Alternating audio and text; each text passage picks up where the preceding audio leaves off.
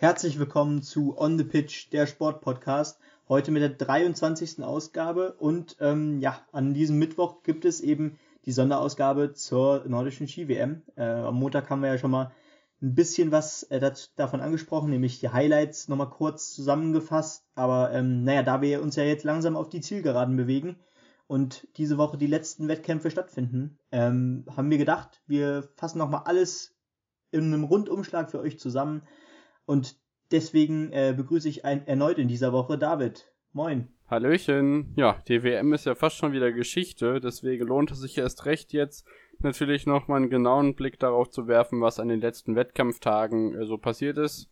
Die ersten Wettkämpfe fanden ja statt am 25. Februar, das ist ja schon fast ein ganzes Eckchen her und ich würde sagen, wir steigen da direkt ein und beginnen im Langlauf mit dem Herrensprint. Die Sprints insgesamt wurden im klassischen Stil ausgetragen und äh, begannen gleich mit dem, was zu erwarten war und wir ganz am Ende der Episode auch im Medaillenspiegel sehen. Äh, da lohnt es sich auf jeden Fall dran zu bleiben, um da den Gesamtstand mitzubekommen. Wir haben nämlich tatsächlich gleich zu Beginn dreimal Norwegen auf dem Podest, Kläbo vor Walnis und Taugböll, die im Herrensprint eben ja, die schnellsten waren auf den 1,5 Kilometern auf Platz 4 und 5 dann Bolschunow und Ustjugov, äh, die ja eigentlich unter der Flagge Russland starten, allerdings aufgrund der Staatsdoping-Affäre, das haben wir ja auch in einer Episode schon mal angeschrieben, natürlich äh, angesprochen, ähm, die in Anführungszeichen eine Strafe haben, dass sie nicht unter ihrer eigenen Flagge starten dürfen, sondern unter die des Russisch, russischen Skiverbandes. Ähm, kann man jetzt drüber streiten, ob das gerechtfertigt ist oder nicht. Ähm, bei den deutschen Männern kann man leider nicht so ganz glücklich sein, aber das war zu erwarten, dass wir auf der Langläuferschiene nicht ganz so viel erreichen werden. Da ist keiner der deutschen Athleten ins Halbfinale gekommen. Bevor wir mit dem Damensprint weitermachen, ist aber erstmal wieder Benny dran. Genau, denn am Mittwoch, ebenfalls am Mittwoch, äh, begannen ja auch schon die Quali für die, ja, für die Frauenskispringerinnen, äh, die ja auf der Normalschanze starteten als erstes. Und da stand, wie gesagt, erstmal die Quali an. Äh, die gewann relativ so, souverän die Japanerin äh, Sarah Takanashi vor Marita Kramer, der, des österreichischen, das österreichische Phänomen, wenn man so will, äh, im Skispringen bei den Frauen dieses Jahr. Auf drei Emma Klinetz und äh, Nika Krishna auf fünf. Äh, aus deutscher Sicht haben sich alle qualifiziert.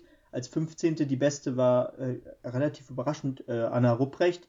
Auf 19 äh, Katharina Althaus, aber es war ja auch erstmal nur Quali äh, und äh, Juliane Seifert als 29. und Karina Vogt dann als 32. qualifiziert.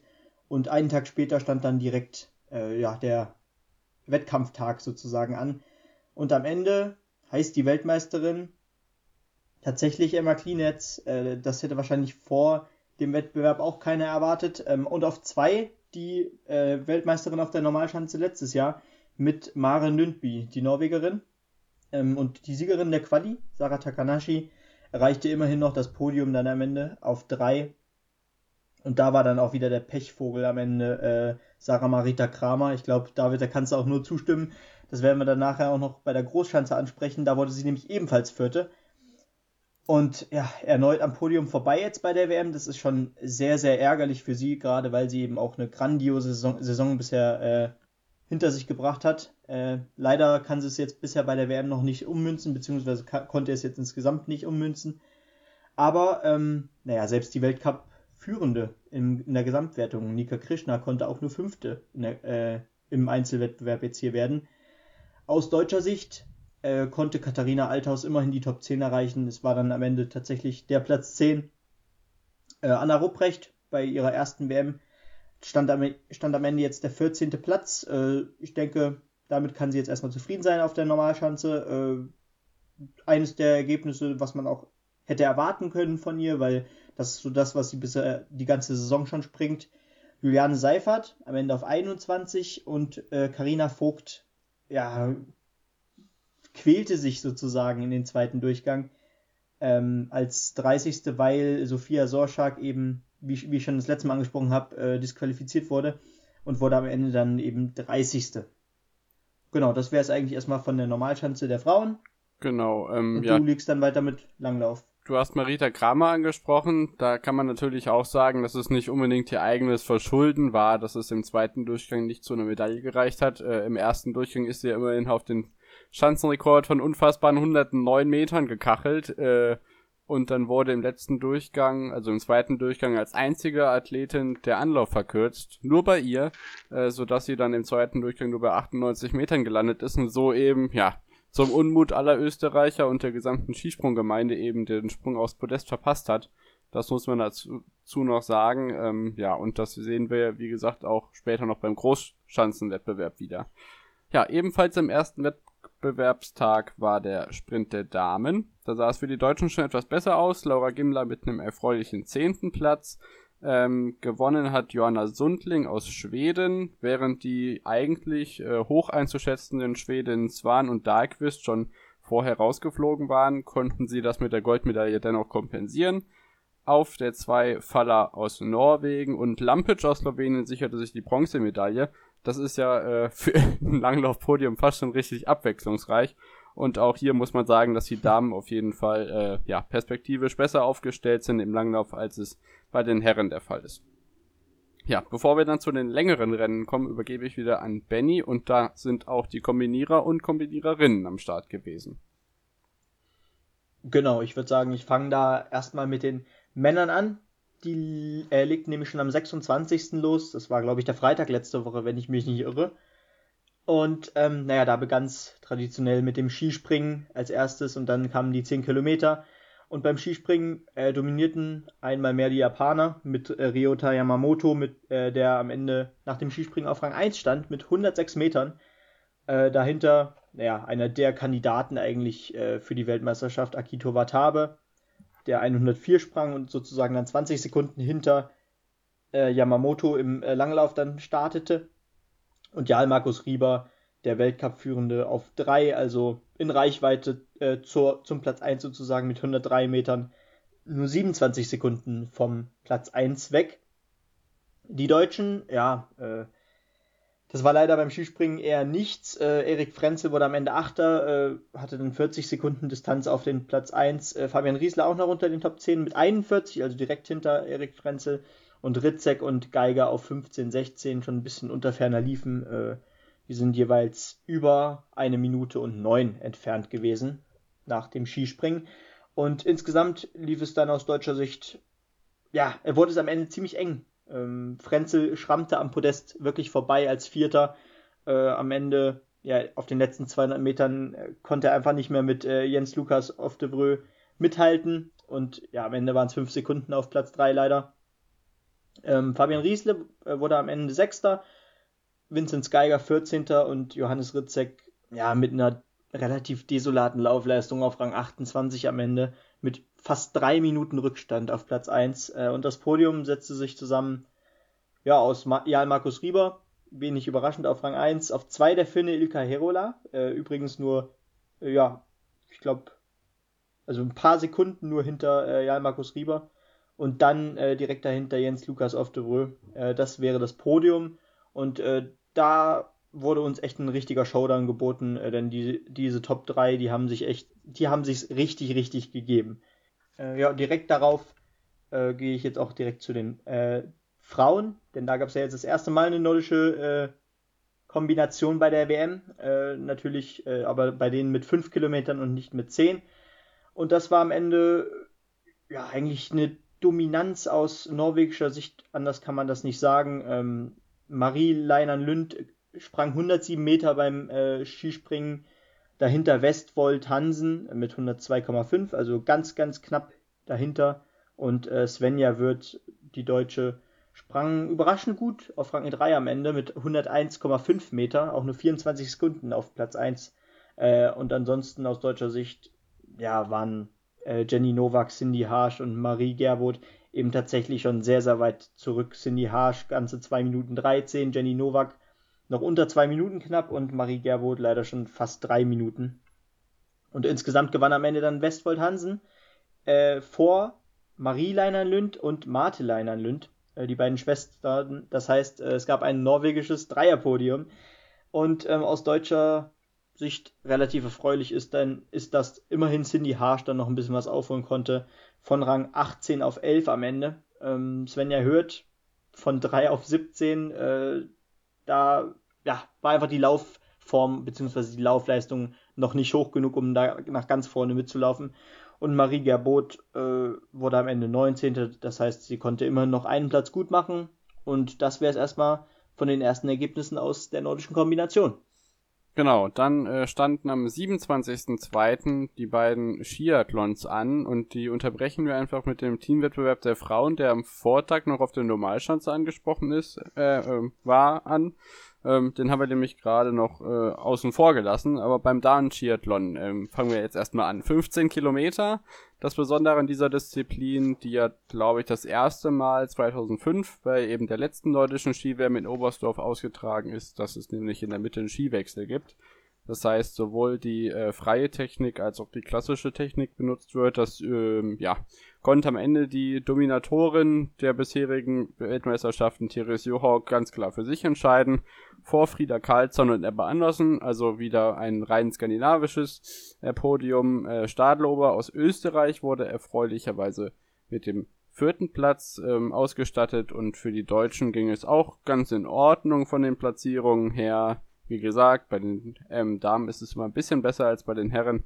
Ähm, Fink auf 19 und Katharina Hennig auf 29. Das ist also ganz in Ordnung, finde ich, für die Ergebnisse und äh, wie es bei den Herren ausgegangen ist, wo die ähm, Männer aus Deutschland überhaupt keine Rolle gespielt haben, sehen wir gleich. Aber vorher blicken wir auf den Teamwettbewerb der Damen, Benny. Kannst du was dazu sagen? Ansonsten.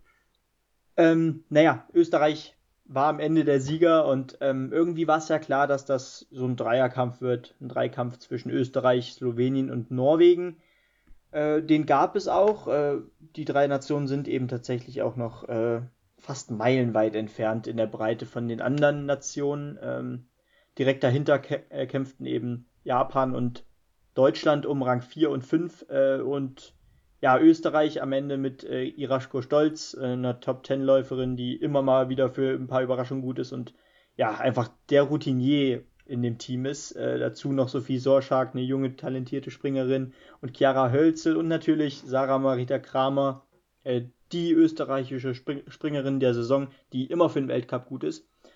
Äh, die gewannen dann am Ende auch, ja, vor Slowenien und Norwegen. Äh, Slowenien trat an mit Nika Krishna, äh, Bogatay, Klinetz und Rogel. Äh, es war relativ knapp. Ich glaube, es waren am Ende auch nur zwei Punkte Unterschied zwischen Österreich und Slowenien. Und auf drei dann leicht abgehängt wurde Norwegen mit Silje Opset, äh, Ström, Börset und äh, Lündby. Äh, ja, da, waren's, da war es natürlich die äh, junge, talentierte Börset, die jetzt das erste Mal bei der Börset, die das erste Mal bei einer WM jetzt teilnehmen konnte, äh, zeigte gute Leistungen, aber Ström war dann eben so die Person, die leicht abgefallen ist von den Vieren. Am Ende aber, ja, ich glaube, ein zufriedenstellender dritter Platz. Aus deutscher Sicht verpasste man knapp den vierten Platz äh, gegen Japan. Äh, Deutschland trat ja an mit Rupprecht, Seifert, Görlich und Althaus da lag es dann eben tatsächlich daran, dass zu dem Zeitpunkt auch äh, Juliane Seifert und, wenn man so will, äh, Görlich eben auch noch nicht so ganz auf der Höhe waren. Ähm, Luisa Görlich, die sich ja langsam tatsächlich rantastet in die Weltcups und auch immer bessere Ergebnisse zeigt, aber ähm, naja, für die Spitze auch im Teamwettbewerb reicht das natürlich auch noch nicht. Wobei, gerade wobei eben auch äh, ja, Katharina Althaus auch noch nicht in Topform aufgelaufen ist diese Saison. Deswegen war es am Ende ein fünfter Platz hinter Japan, aber ich denke, wir haben dann ja nachher auch noch ein paar positivere News zu vermelden im Skispringen bezüglich der Damen auch. Genau, ähm, Anna Rupprecht ähm, in dem Springen jetzt, was ihre Gruppe angeht, nicht immer ganz überzeugend, wenn man sich jetzt anschaut, dass sie in ihrer Gruppe zweimal Fünfte geworden ist, aber spätestens beim Mixteam-Wettbewerb werden wir ja sehen, ähm, dass es auch noch besser hätte laufen können oder noch besser gelaufen ist. Ja. Äh, ein Wort zu Karina Vogt, die ist im Einzelwettbewerb nur 30. geworden und danach auch nicht mehr angetreten. Das heißt, äh, für die ist die WM schon vorbei. Äh, war selber sehr enttäuscht von sich, natürlich nach dieser langen Verletzungsstory dann wieder auf die Heim-WM gehofft. Jetzt steht vielleicht sogar noch eine OP an. Ähm, hoffen wir das Beste, gute Besserung und auf das die Olympiasiegerin der Premiere 2014 wieder in ihre Form zurückkehren kann. Ja, generell erfreulich fand ich noch, dass es äh, für ein Damen-Teamspringen zwölf Nationen am Start äh, auf jeden Fall eine richtig gute Nachricht ja. ist, äh, dass man da jetzt auch ordentlich Nationen hat. Ich will jetzt nicht sagen, dass es cool ist, dass man welche im ersten Durchgang rausschmeißen kann, aber eigentlich ja schon, weil das andere würde bedeuten, es gibt nicht genug Wettkampf. Mannschaften. Genau, das ist halt ein einfach genau. richtiger Wettkampf wer, darum, wer in den zweiten Durchgang kommt. Das finde ich auf jeden Fall sehr cool. Ja, genau. Ähm, so, auf die Schanze kehren wir gleich zurück, aber vorher der Skiathlon der Männer über 30 Kilometer, die zweitlängste Distanz, die die Männer absolvieren müssen. Am 27.02. hier war Röte, der Titelverteidiger. Und äh, ja, da haben sich die Norweger natürlich nicht lumpen lassen und haben da gleich weitergemacht äh, und gleich die Platzierung 2 bis 6 abgestaubt. Äh, auf dem Podium stehen für Norwegen Krüger und Holland. Holund. Ähm, äh, Schoröte konnte also keine Medaille als Titelverteidiger erringen. Dario Colonia, der Schweizer Routinier, landete auf Platz 10. Der kommt noch nicht so ganz in die Spuren, aber das war schon fast eins seiner besseren Ergebnisse bei dieser Weltmeisterschaft. Auf Platz 1 allerdings landete äh, der Dominator dieser Weltcup-Saison, wenn es darum geht, äh, die Rennen zu gewinnen, wo die Skandinavier nicht dabei sind. Alexander Bolschunow holte sich nämlich im Skiathlon die Goldmedaille. Ähm, heute wurde ihm das vielleicht sogar zum Verhängnis, aber darauf später zu sprechen kommen. ähm, ja, wie gesagt, eine Medaille für den russischen Skiverband im Herren-Skiathlon. Ja, und dann gingen wir schon weiter auf der Schanze mit dem Einzelspringen der Männer, Benny. Und ich denke, da sind wir wieder voll in unserem Element. Ähm, wenn wir da jetzt ähm, im Nachhinein natürlich die tragische Gestalt der Herrenwettkämpfe uns anschauen. Halvor Egner Granerüth, ähm, so viel kann ich glaube ich vorwegnehmen, wird nur mit einer Medaille aus Oberstdorf abreisen, äh, hat die Quali gewonnen vor Lanisek und Kraft für die Deutschen war die Quali eigentlich auch ganz in Ordnung. Geiger 11, Eisei 14, Paschke 16, Schmid 19. Man konnte sich noch nicht so ganz vorstellen, für wen das jetzt nach vorne reicht. Ähm, aber im Nachhinein betrachtet ist es einfach eine tragische Geschichte rund um Halvor Egner Granerüth, der heute positiv auf das Coronavirus getestet worden ist und für den die WM zu Ende ist. Ja, definitiv. Vor allem, weil er ja auch auf der Normalschanze äh, an einem Podium vorbeigeschrammt ist und äh, naja, dadurch, dass er eben tatsächlich der Dominator in der diesjährigen äh, Skisprungsaison bei den Männern ist, äh, hat er sich natürlich jetzt auch bei der WM ordentlich was ausgerechnet. Und umso trauriger ist es, dass er jetzt auf jeden Fall ohne Einzelmedaille hier rausgehen wird, als äh, absolut unerreichbare äh, Nummer 1 in der Gesamtweltcup-Wertung und äh, jetzt gerade gerade der Fakt, dass er jetzt schon als äh, Gesamtweltcup-Sieger der Saison äh, ja, eingehen wird. Das ist einfach Wahnsinn und umso trauriger tatsächlich für ihn, dass ihn jetzt sowas Doofes aus der Bahn wirft. Ja, du hast es schon angesprochen, er erringt keine Einzelmedaille. Da können wir gleich nochmal auf die Ergebnisse zu sprechen kommen. Im ersten Durchgang des Einzelwettbewerbs mit 99 Metern etwas hinter den Erwartungen zurückgeblieben. Nach dem ersten Durchgang nur 16. Musste dann natürlich eine ordentliche Aufholjagd hinlegen. Legte auch äh, dann den besten Sprung im zweiten Durchgang hin, der allerdings dann nur zu Rang 4 gereicht hat. Wie schon erwähnt, äh, Karl Geiger natürlich äh, mit unheimlicher Freude nach äh, großer Formschwäche Anfang des Jahres, nachdem ja mit äh, Skiflug-WM-Titel, Vaterschaft und was weiß ich nicht, was bei ihm alles los war, so eine kleine Formdelle kam. Wir haben uns echt Sorgen gemacht, was man mit ihm machen kann oder generell der deutschen Mannschaft machen kann. Am Ende Pius Paschke zweitbester Deutscher auf Platz 11. Das hat uns natürlich wieder besonders gefreut als äh, Pius Paschke Ultras. Aber für Kai Geiger war das einfach ein unheimlich schöner Befreiungsschlag. Ähm, auf seiner Heimschanze für Ansel Lanisek, den konnte man natürlich auch nicht einfach, ähm, ja, wegstreichen von der Favoritenliste. Der hat auch in der bisherigen Weltcup-Saison schon gezeigt, was er drauf hat. Schuja besticht vor allem ja. durch seinen Absprung, genau wie der Titelverteidiger Kubacki auf 5. Das hatte ich ja auch schon angesprochen. Genau, ähm, eigentlich äh, aus deutscher Sicht natürlich eine sehr schöne Botschaft, dass es da auch wieder bergauf gehen konnte. Ähm, zu unserem Liebling vielleicht noch ein Wort. Simon Ammann landet äh, nur drei Plätze hinter Eisenbichler auf Rang 20. Ja, also wenn wir die Namen rundherum hören, dann denkt man sich Aber ja, vor Kami ist doch, das muss man auch dazu sagen. Genau, und vor Daniel Huber, genau, wie, wie du schon sagst, nee, nee, einen Platz hinter Daniel Huber. Das heißt aber, wenn du die Namen rundherum hörst, da denkt man sich schon, ach, das könnte auch die Weltspitze sein. Oder ein, ähm, aber grundsätzlich. Ein Steckerler auf bitte? 30 zum Beispiel. Das ist unglaublich, ja. Rutscht da gerade noch so rein. Durch einen schlechten zweiten Sprung übrigens. Ähm, aber grundsätzlich muss man einfach sagen, wir können glücklich sein, dass Simon jetzt auch noch mal ein paar Punkte holen konnte bei der WM. Das ist, glaube ich, einfach ja, ein toller Abschied, weil ich kann mir nicht vorstellen, dass er in zwei Jahren noch unbedingt bei der Weltmeisterschaft teilnehmen wird. Aber es bleibt abzuwarten. Man darf ihn, glaube ich, nie abschreiben, weil das haben wir ja schon fast in der ersten Hälfte der Saison gemacht, ne? Ja, also da hat man echt wenig Hoffnung gehabt, dass es nochmal bergauf geht, als die Bilder von äh, der Anreise aus Rasnov kamen, als sie da sonst wo auf irgendwelchen Flughäfen häng, äh, hängen geblieben sind, weil, äh, ja, keine Ahnung, Verspätung und Anreisechaos. Irgendwann hat man die Nerven dicke in dem Alter, aber irgendwie hat man jetzt durchgehört, dass er, er zumindest Olympia nächstes Jahr noch im Blick hat und ob das dann zu Planitzer noch reicht, das äh, würde ich mir natürlich wünschen, aber auf der anderen Seite kann man es endlich gut nachvollziehen. Aber die Schweizer Mannschaft steckt noch ordentlich in der Entwicklungsarbeit mit den Carbon-Schuhen und äh, vielleicht ist das einfach ein Punkt, wo er sich somit als Testpilot noch äh, auch in den Mannschaftsdienst stellen kann, sodass er vielleicht noch eine Perspektive hat, auch weiter zu springen. Ich würde mich auf jeden Fall sehr, sehr, sehr stark freuen darüber, wenn er äh, mit dem Weltcup-Tross noch ein bisschen erhalten bliebe. Sehe ich ähnlich. Ja, ähm, genau. Am 27. Februar war es das dann mit dem Wettbewerben. Das heißt, wir springen zum nächsten Tag. Und bevor wir da zu der nächsten erfreulichen Medaille für die Deutschen gehen, springe ich nochmal ins Langlaufstadion und erzähle etwas von den beiden Teamsprints. Die wurden diesmal im Freistil abgehalten. Bei den Herren sind im Teamsprint äh, keine Athleten angetreten, zumindest nicht bei den Herren.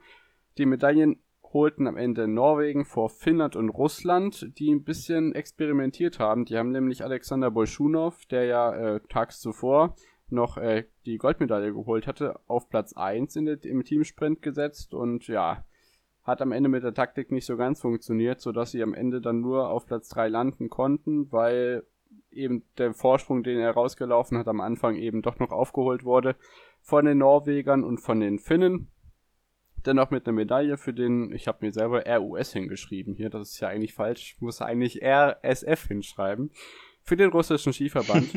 ähm, bei den Damen gab es zwei enttäuschte äh, ja, Sprintmannschaften. Das waren auf der einen Seite die Norweger, die nur auf Rang 6 gelandet sind. Ganz überraschend, dass die Norweger mal keine Medaille oder die Norwegerinnen keine Medaille geholt haben. Die Deutschen auf Platz 9, da wäre auch ein bisschen mehr drin gewesen.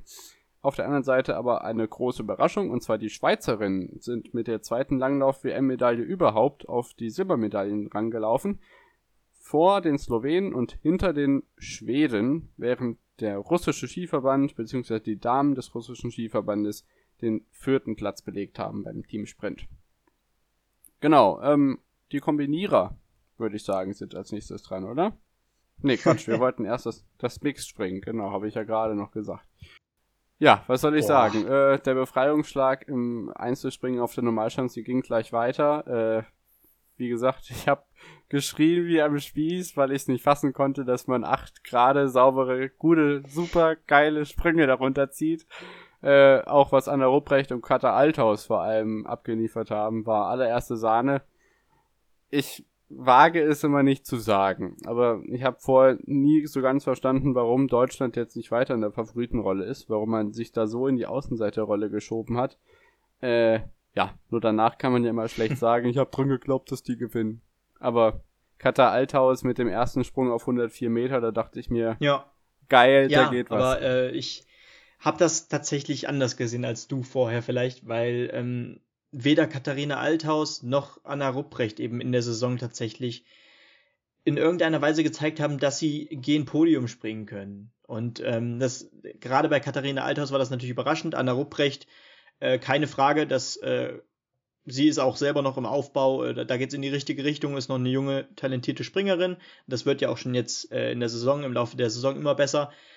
Aber dass das dann so konstant und auf so einem hohen Niveau läuft und dass die alle so cool bleiben, ähm, da muss ich echt sagen, Hut ab und alle vier Athleten, Eisei, Geiger, äh, Rupprecht und Althaus. Äh, herzlichen Glückwunsch, das war ein super geiler Wettbewerb und äh, bisher mein absolutes Highlight dieser nordischen Ski-WM. Absolut. Äh, jetzt sind wir viermaliger Mixed-Team-Weltmeister hintereinander. Äh, nach Vorlun, Lachti, Seefeld, jetzt auch Oberstdorf, äh, vielleicht auch Planitzer und Trondheim, wer weiß. Äh, unfassbar starke Serie einfach. Äh, auf Platz 2 Norwegen, auf Platz 3 die Österreicherinnen. Hier konnten sich Kramer, Heiberg, Iraschko Stolz mit ihren stolzen ha, ha, ha, 37 Jahren und äh, Stefan Kraft die Bronzemedaille sichern vor den Slowenen, die sich, denke ich, schon ähm, ja, eine Medaille erhofft haben. Äh, vielleicht haben sie mhm. nicht damit gerechnet, dass Deutschland da vorne steht. Äh, Japan auf 5, auch hier wieder freudig zu berichten. Es gab sieben Teams, äh Quatsch, sieben Teams, zwölf Teams. Unter anderem auch Rumänien, USA, Kanada. Das freut mich einfach, dass man da und das ist ja eine große, eine große Chance, die der Mixteam-Vorteil gerade für kleine Nationen bietet, dass man eben, wenn man pro Geschlecht nur zwei Athleten oder Athletinnen hat, äh, da es einfach leichter hat, äh, Teams aufzustellen. Und wie gesagt, ein konkurrenzfähiger ja, Wettbewerb genau. entsteht. Ja. Sehr, sehr ja, erfreulich. Definitiv. Und gerade für so ein Team wie Rumänien äh, war das natürlich auch äh, sicherlich auch mal das Highlight der Saison, äh, denn gerade die Männer, äh, also sie haben ja eine, eine Dame, die da äh, relativ häufig auch in die Top 30 springt, aber gerade die männlichen, äh, der männliche Part der, des rumänischen Teams, äh, die sieht man ja jetzt noch nicht regelmäßig im Weltcup. Und umso besonderer war sicherlich, umso besonderer war natürlich nee, bestimmt äh, dieser Moment jetzt äh, im Team für Rumänien anzutreten.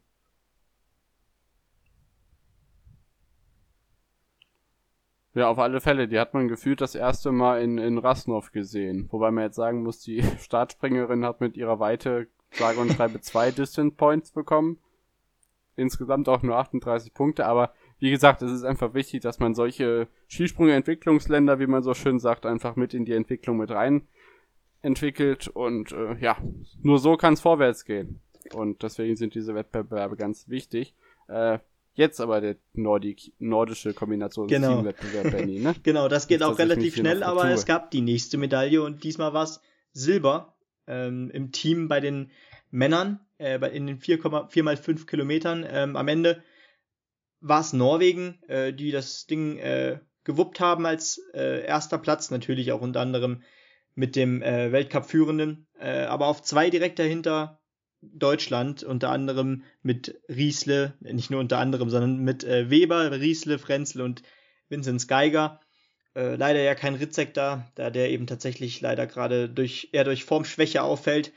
Aber ähm, durch den zweiten Platz ja, hat man weiterhin eben bestätigt, dass Deutschland ein äh, nordisches Kombinationsland ist und ähm, da auch tatsächlich immer vorne um Medaillen, nicht nur um Medaillen mitspricht, äh, sondern vielleicht auch um den Sieg. Diesmal waren es zwar am Ende 42,7 Sekunden auf Platz 1, aber ja, man hat alles andere als knapp das Podium erreicht, denn Japan als Vierter war ja über eine Minute entfernt, fast eine Minute 30. Das heißt, ähm, ja, und übrigens auf Platz 3 war noch Österreich. Das ist vielleicht auch ganz erfreulich.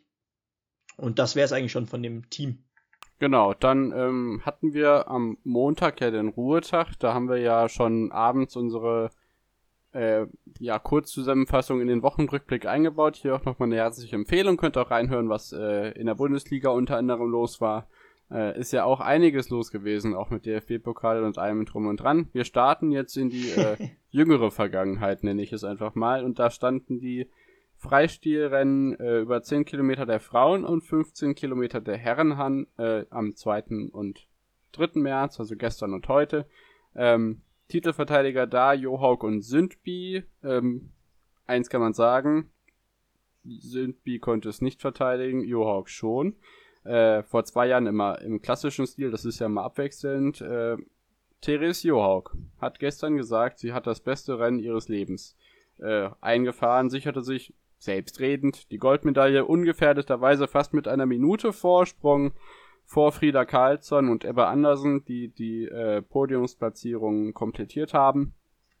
ähm, einfach wahnsinnige Leistung, was die da an Konstanz äh, à la Marit Björgen in die Loipen zaubert. Das ist unfassbar stark. Katharina Hennig äh, überraschenderweise nicht für die Rennen ähm, nominiert worden. Stattdessen ähm, waren vier andere Athletinnen am Start. Dort haben die besten Platzierungen aus dem deutschen Team Viktoria Karl auf Platz 14 und Fink auf Platz 20 eingefahren. Das ist, denke ich, auch noch ganz in Ordnung. Ähm, ich glaube, vier unter den besten 40. Also da kann man sich nicht beschweren bei den Langlaufdamen. Ähm, noch so andere große Namen, die in den Top 15 gelandet sind, waren Charlotte Kaller auf 6 und Heidi Weng auf 15, die ich jetzt mal exemplarisch raussuche.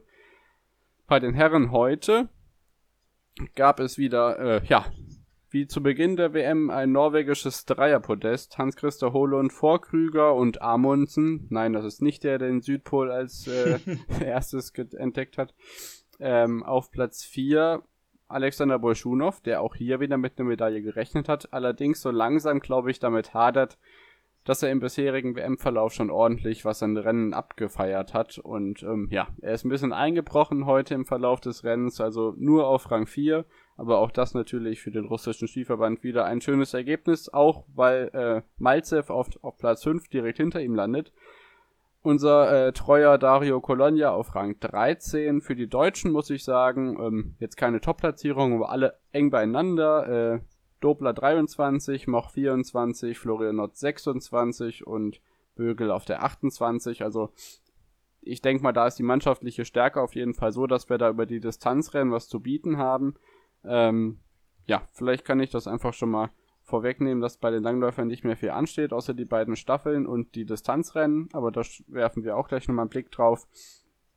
Äh, deswegen widmen wir uns aber jetzt brandaktuell dem Einzelspringen der Frauen einer Weltmeisterschaftspremiere überhaupt. Das erste Mal von der Großschanze. Ja, also was ging da so? Das war wieder ordentlich Action und äh, ich würde sagen, ähm, man konnte wieder nicht alles unbedingt vorhersehen.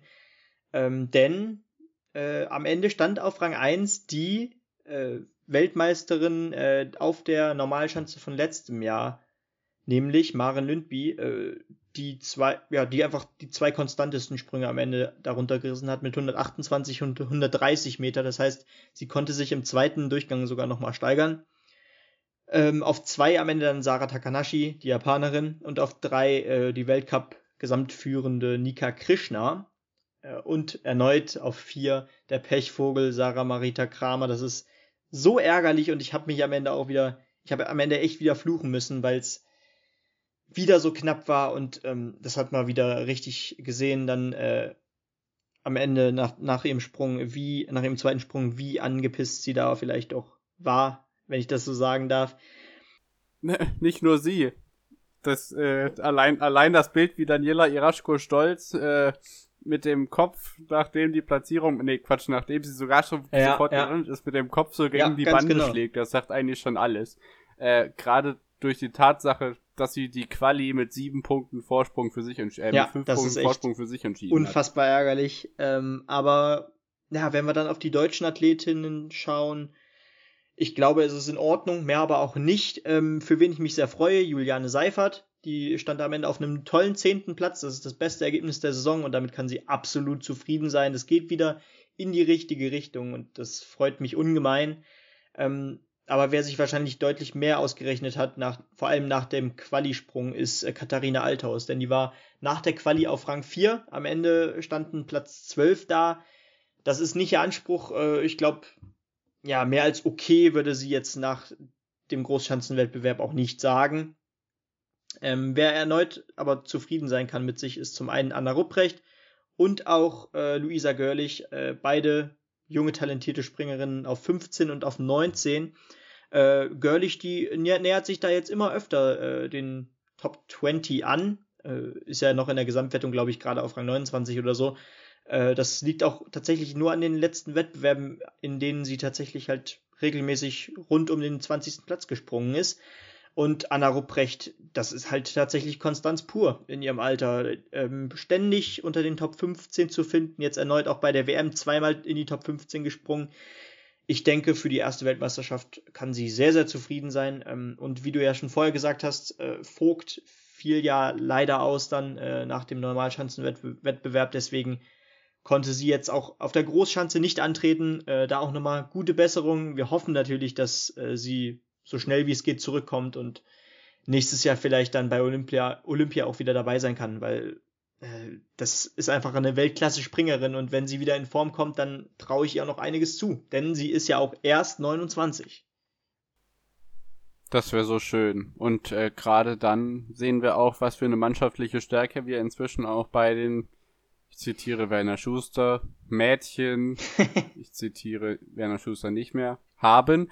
Denn wenn man sich jetzt die Quali-Ergebnisse anguckt, Althaus äh, oder auch Görle hier auch auf 19, das ist alles echt vielversprechend. Ähm, mal schauen, wie lange das alles noch dauert mit der Entwicklung im Damen-Skispringen. Stichwort Vier-Schanzentournee, Stichwort Skifliegen, Stichwort, ja, einfach äh, immerhin jetzt die gleichen Anzahl an Wettbewerben bei den Weltmeisterschaften, das ist schon mal was. Aber ich glaube, egal wie viele Weltmeisterschaftswettbewerbe es bei den Damen im Skispringen gibt, Sarah Takanashi kann nicht Goldmedaillen gewinnen. Das kannst du echt keinem erzählen. Das ist ja. doch unfassbar. Also die, die gewinnt hier äh, mehr Weltcuprennen, äh, mehr Weltcup-Springen als Gregor Schlierenzau und Matti Nüken, aber kriegt es nicht gebacken, beim Großereignis mal Gold zu, Goldmedaillen zu gewinnen. Das ist genauso wie der Ammann Vierschanzenturnier-Fluch. Ich glaube, auch in diese Richtung, dieser wird nicht mehr besiegt werden. Äh, das wird ja frühestens in Peking oder ja. in Planitza wieder möglich sein bei ihr. Das ist unfassbar. Also, ja, kann ich allem, mir nicht mehr erklären ähm, langsam. Kurz zuvor noch auf der Normalschanze wurde sie ja in der Quali auch noch Erste und am Ende war es dann im Gesamtwettbewerb äh, dann auch nur wieder der dritte Platz, jetzt der zweite Platz. Also äh, es ist ja nicht so, dass sie es nicht schafft, äh, konstant gut zu springen, aber es geht einfach nicht, nicht nach ganz vorne. Genau, es geht einfach nee, nicht nach ganz der, vorne. In der Quali dritte. Ja, genau. Ein Mysterium. Es ist, ja, also, das ist so ein bisschen, also ich will sie jetzt nicht als die, die tragische Heldin äh, klassifizieren, weil den Job hat natürlich Marita Kramer äh, inne, deswegen wird die Folge heute auch das große Kramer-Drama heißen oder so.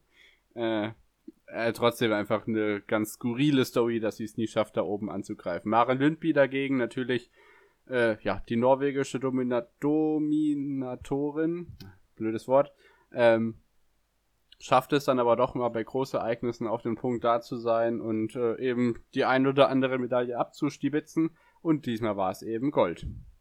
Ja, das äh, war es dann aber auch schon von den Damen. Äh, heute mit der Weltpremiere ist auch für die Damen die Skisprung-WM zu Ende gegangen und äh, dennoch werden wir nochmal einen Blick darauf werfen, was uns alles erwartet. Vorher schauen wir aber allerdings auf den Medaillenspiegel. Da haben wir im Moment zehn Nationen. Ich äh, fange von unten an. Äh, Schweiz, Japan, Finnland, Polen, russischer Skiverband. Das sind jetzt die Platzierungen 10 bis 6 mit jeweils ein oder zwei Medaillen, teilweise eine Bronze, eine silberne, bis hin zu äh, russischer Skiverband, einmal Gold, einmal Bronze. Auf dem fünften Platz haben wir Österreich mit einmal Gold und zweimal Bronze. Man stelle sich jetzt vor, Marita Kramer hätte die Medaillen geholt, die sie sich verdient hätte. Dann sähe es hier auch anders aus. Slowenien auf Platz 4 mit 1-1-4, vier Bronzemedaillen. Ähm, insgesamt sechs Medaillen, allerdings nur auf Rang 4, weil die Deutschen zwar nur halb so viele Medaillen haben, aber durch die zwei Silbermedaillen, durch die äh, Kombinierer und die äh, äh, durch Kai Geiger, genau, ähm, ja, eben eine Silbermedaille mehr aufzuweisen haben und ganz vorne dann äh, Schweden auf Rang 2 mit zweimal Gold, zweimal Silber, zweimal Bronze, die natürlich vor allem im Langlaufpunkten, genau wie die Norweger, die allerdings in allen Disziplinen vorne wegmarschieren. Neunmal Gold, siebenmal Silber, sechsmal Bronze, Boah. 22 Medaillen. Nicht ohne Grund ist Norwegen mit äh, mehr als doppelt so vielen Medaillen wie Russland in der WM-Historie schon im ewigen Medaillenspiegel unangefochten auf Rang 1 und das sehen wir auch hier wieder. Die haben mehr als dreimal so viele Medaillen wie Schweden, also, die auf Platz 2 liegen. Langsam könnte man vielleicht sogar die nordische Ski-WM in die norwegische Ski-WM umtaufen, oder? Geil. Oder ich gefühlt jede norwegische Provinz gesondert so, antreten ja. lassen. Das fände ich auch noch das ganz auch interessant. Ja. Also irgendwie ist das echt, das ist Wahnsinn, was die da abliefern. Ähm, ich würde sagen, du blickst jetzt erstmal auf morgen, was da genau. steht. So. Morgen findet nämlich, ja, wieder nordische Kombi statt. Äh, da geht es dann auch äh, übrigens auf der Großschanze hoch her und da äh, ist ja der Titelverteidiger Erik Frenzel noch. Ähm, zudem gibt es natürlich die 10 Kilometer im in der nordischen Kombi, das heißt, ja, morgen wird der nächste Weltmeister in der nordischen Kombination gekürt. Äh, ebenso wie die Langlaufstaffel der Frauen. Die findet nämlich morgen auch statt. Da ist ja der Titelverteidiger oder da sind die Titelverteidigerinnen, die Schwedinnen. Genau, und das kommt alles morgen auf uns zu. Genau, übermorgen geht es dann weiter mit der Herrenstaffel. Die legen die Doppeldistanz äh, zurück. Äh, 4x10 Kilometer. Hier ist der Titelverteidiger nicht Schweden, sondern Norwegen. Äh, ich denke einfach mal, dass der Titel in Skandinavien bleibt. Und wenn nicht, dann geht dann zum russischen Skiverband, wobei ich nicht glaube, dass die vier gleichwertige Läufer an den Start bringen können. Ähm, des Weiteren übermorgen dann das Einzelspringen der Männer auf der Großschanze, der Klassiker schlechthin. Dort ist ja Markus Eisenbichler Weltmeister, vor Karl Geiger und Kilian Payer geworden vor zwei Jahren am Berg Isel. Äh, das Ergebnis äh, wird es nicht geben, Allein schon aus der Tatsache, weil Kilian Payer bei der WM gar nicht dabei ist. Äh, auch an ihn alles Gute. Ähm, da geht's morgen los mit der Quali. Also auch hier ist äh, Spannung garantiert und natürlich äh, Granerüth wird äh, ja aus dem Hotelzimmer zuschauen müssen. Er ja wie gesagt schon nicht mehr dabei. Am 6. März geht es weiter auf der Großschanze, Benny, und damit äh, läuten wir dann das äh, finale Wochenende ein. Genau, denn zum einen natürlich Großschanze, äh, das Skispringen-Team steht dann wieder an äh, mit den Männern. Da freue ich mich auch sehr drauf. Ähm, mal sehen, was da so für uns geht. Ich denke, da gibt's hoffentlich die nächste Medaille. Also das, damit können wir eigentlich rechnen, dass wir da um eine Medaille mitkämpfen werden. Während ja in der nordischen Kombi der Teamsprint ansteht. Äh, da sind ja Erik Frenzel und Fabian Riesle äh, Titelverteidiger von vor zwei Jahren. Und ich würde sagen, äh, so etwas ähnliches ist wieder möglich ich denke also an, an diesem 6.3., an diesem Freitag wird vielleicht, wenn es gut läuft, es zwei Medaillen regnen. Das wäre doch was. Ja, auf jeden Fall. Ähm, leider nicht mehr. Wir dürfen nur mit einem Team beim Skispringen antreten. Das hatte ich gesagt, mindestens, äh, mindestens zwei. Aber äh, ja, ich glaube nicht, dass wir bei dem äh, Langlauf-Klassik über 30, bis, äh, 30 Kilometer bei den Damen noch eine Medaille holen. Das wird, denke ich, Therese Johaug für sich entscheiden wenn es ihr nicht so ergeht wie Alexander Bolschunow jetzt neulich, dass sie einbricht, aber man schaue sich einfach nur dieses 10 Kilometer Rennen an, dann äh, sieht man, was die im Moment für eine Form hat. Unfassbar. Ja, für die Kombinierer wünsche ich natürlich auch alles Gute und dann am Sonntag um 13 Uhr das große Finale. Das, warte, lass mich rechnen, das vierte Mal seit dieser historischen Ski Ski-Mekka-WM, nenne ich es jetzt einfach mal, von vor zehn Jahren in Oslo. Äh, Langlauf 50 Kilometer der Männer im klassischen Stil. Es ist eine Augenweide, wer zweieinhalb Stunden seiner Zeit entbehren kann am zweieinhalb Stunden sind es, glaube ich, immer. Ja, irgendwie sowas. Äh, wer die Zeit entbehren kann am Sonntag, schaut euch das an. Das werden die längsten Läupen der Weltmeisterschaft. Bei wunderschönem Wetter, was man in Oberhof ja, äh, Oberhof sage ich schon, Mhm. Wäre schön, wenn die nordische Ski immer wieder nach Oberhof geht an der Stelle. Bei wunderschönstem Wetter in Oberstdorf, äh, man schaut sich das an. Äh, an den Norwegern wird kein Weg vorbeiführen, außer Berschunov tritt bis dahin wieder in die richtigen Fußstapfen. Ja, die Festspiele haben ein Ende und ich denke, damit haben auch unsere Sonderausgaben diese Woche und auch für die nächsten Wochen ein Ende gefunden, da wir denke ich, jetzt einfach etwas kürzer treten und uns vor allem auf unsere Montagsepisode wieder konzentrieren. Die Weltmeisterschaften im Wintersport sind so gut wie vorbei. Ähm, ja, was steht so die nächsten Wochen bei uns an, Benny? Es ist ja noch viel los, auch abseits vom Wintersport. Ja, also wie, wie sonst und äh, wie sonst jeden Montag natürlich auch wird es natürlich weiterhin unsere Bundesliga-Teile geben und ähm, naja, alles andere äh, zerpflücken wir nach wie vor jeden Montag für euch. Äh, das heißt, äh, es reicht, reißt auf gar keinen Fall etwas ab, sondern es wird sich einfach nur auf eine Ausgabe pro Woche fixiert erstmal. Ähm, aber ich denke, im Sommer können wir uns dann auch wieder auf einige Sonderausgaben einstellen gerade wenn die nächsten Großereignisse dann anstehen, ähm, auch abseits der Großereignisse natürlich solch sowas wie Formel 1 rückt jetzt langsam wieder in den Fokus ja. und äh, natürlich auch die spannenden Phasen in DFB-Pokal und Champions League. Auch hierzu natürlich am Montag dann der Bericht, was so diese Woche im Fußball noch alles abging. Wie gesagt, äh, bleibt auch was Darts und Snooker natürlich angeht. Da habe ich ja einen Experten hier bei mir sitzen. äh, da bleiben wir sicherlich auch auf dem Laufenden, was da in äh, Milton Keynes so alles abgeht. Aber damit ihr das alles nicht verpasst, äh, dürft ihr gerne bei Twitter und Instagram mal vorbeischauen. At onthepitch-pod, da dürft ihr uns gerne folgen, kontaktieren, Fragen stellen, Feedback geben. Wie auch immer, schaut da gerne mal vorbei. Wir wünschen euch noch eine schöne Woche. Viel Spaß beim jeglichen Sport, den ihr diese Woche verfolgt. Bleibt gesund und macht's gut. Bis Montag. Tschüss. Ciao.